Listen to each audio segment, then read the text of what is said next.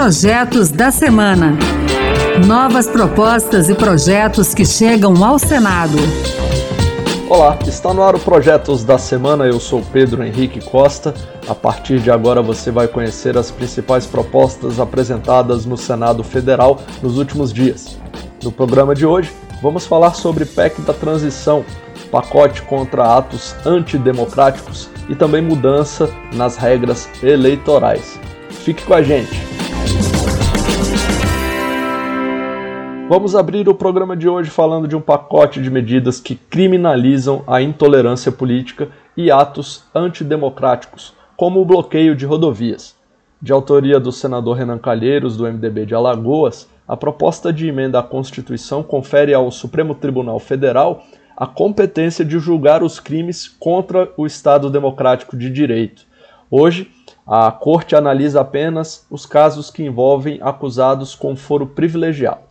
Renan Calheiros também quer tipificar os crimes de intolerância política, como qualquer violência, hostilidade ou discriminação de uma pessoa por sua orientação política ou partidária. As penas variam de acordo com o ato cometido. Se a violência política, ameaça política ou destruição de patrimônio, punição de até dois anos de prisão e multa. No caso de bloqueio de vias públicas, discriminação, injúria, intolerância no trabalho, no ensino ou no acesso de bens e serviços, a pena será de até três anos de reclusão e multa. Renan Calheiros avalia que o marco legal vai acabar com excessos cometidos recentemente. É uma PEC, uma espécie de lei geral de crime de intolerância política, né? e cinco projetos de modo a suprir a legislação de tipos necessários para fazer uma contenção dessas loucuras que estão havendo no país. Outro projeto de Renan Calheiros determina prisão e multa para o agente público que participar de manifestações públicas ou antidemocráticas, se valendo do cargo. E uma outra proposta vai impedir que servidores públicos usem a denominação do cargo, como major, delegado, professor, doutor, no registro da candidatura. Ao afirmar que os projetos ainda serão discutidos, o presidente do Senado, Rodrigo Pacheco, ponderou que nenhum deles impede a livre manifestação de pensamento. Há uma preocupação grande do Senado em relação a esse tema para que possamos fazer prevalecer a democracia e o Estado de Direito no país e, naturalmente, aprimorando a legislação, obviamente com responsabilidade, com prudência, com equilíbrio, mas com a resposta legislativa adequada para o enfrentamento de atentados à democracia e ao Estado de Direito. Vamos falar de medida provisória. Depois de 15 anos de discussão, a Câmara dos Deputados aprovou o projeto que regulamenta a prática do lobby no país. O texto, que agora vem ao Senado, define o lobby como representação de interesse exercido junto a agentes públicos dos três poderes. A proposta estabelece como a defesa desses interesses deve ser exercida e obriga a transparência na relação entre os agentes públicos e estes representantes. O texto aprovado pelos deputados prevê ainda tratamento igual aos representantes de interesses em relação ao acesso a informações e considera o lobby um exercício legítimo, desde que não haja oferta de vantagens ilícitas e outras irregularidades. O projeto proíbe o exercício do lobby por qualquer agente público e prevê quarentena de um ano para que essa prática possa ser feita depois da saída do cargo. Outro projeto que chega ao Senado depois de aprovado pelos deputados cria delegacias especializadas no atendimento às mulheres, que deverão funcionar 24 horas por dia, 7 dias por semana, inclusive em feriados. De iniciativa do senador Rodrigo Cunha, do União de Alagoas, o projeto prevê que essas delegacias deverão dar assistência psicológica e jurídica à mulher vítima de violência. O texto recebeu parecer favorável do senador Fabiano Contarato, do PT do Espírito Santo, mas os deputados alteraram o projeto, que agora volta ao Senado.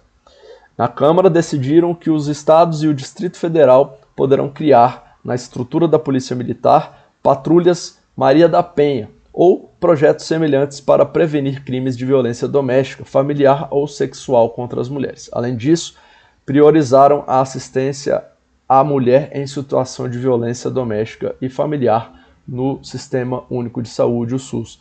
Relator no Senado, Fabiano Contarato, também enfatiza a importância da instalação dessas delegacias. É imprescindível que incentivemos a criação de formas de comunicação oficial da ocorrência de violência contra a mulher, prevenindo que essa violência se torne fato ainda mais grave. As delegacias especializadas são essenciais, pois são estruturadas para não reproduzirem o machismo na sociedade, evitando a revitimização da mulher, e possuem um ambiente acolhedor desde o primeiro atendimento da vítima. Agora vamos falar de regras eleitorais. Esse projeto pretende assegurar o voto em trânsito aos trabalhadores do transporte rodoviário. A proposta modifica o Código Eleitoral. A legislação atual estabelece que o cidadão que não estiver em seu domicílio eleitoral no dia da votação deve avisar à Justiça com até 45 dias de antecedência o local onde estará para que possa votar em trânsito. O senador Marcos Rogério, do PL de Rondônia, autor dessa proposta, argumenta que, devido à natureza instável do trabalho dos caminhoneiros, não é possível saber com essa antecedência onde que eles vão estar no dia da eleição. Por isso, Marcos Rogério reduz esse período para 10 dias, mas mantidas as demais formas para votação em trânsito, inclusive o uso de urnas especiais instaladas em municípios e capitais com mais de 100 mil eleitores. O assunto do momento no Congresso Nacional é a proposta que altera a Constituição para abrir espaço no orçamento, tirando do teto de gastos as despesas com o Auxílio Brasil, que passará a voltar a se chamar Bolsa Família. A PEC da transição poderá ser votada já na próxima semana, quarta-feira, na Comissão de Constituição e Justiça primeiro e depois no plenário do Senado. A previsão é de que na terça-feira seja apresentado o relatório na CCJ, que retira do teto de gastos um montante de 198 bilhões de reais, isso pelo prazo de quatro anos. O líder do PT, senador Paulo Rocha do Pará, afirmou que até lá as negociações serão mantidas, porque a prioridade é que a votação no Senado se encerre até quinta-feira. Quase tudo pronto, porque ainda está passando por um processo de negociação que está sendo presidida pelo presidente do CCJ, Davi Alcolumbre. E na terça-feira deverá ter uma sessão de debate de proposições para entrar no meio de negociação. Vá a plenário que o objetivo é de votar na quarta-feira para mandar imediatamente para a Câmara Federal. Já o líder do governo, senador Carlos Portinho, do PL do Rio de Janeiro, não acredita na votação rápida da PEC da transição.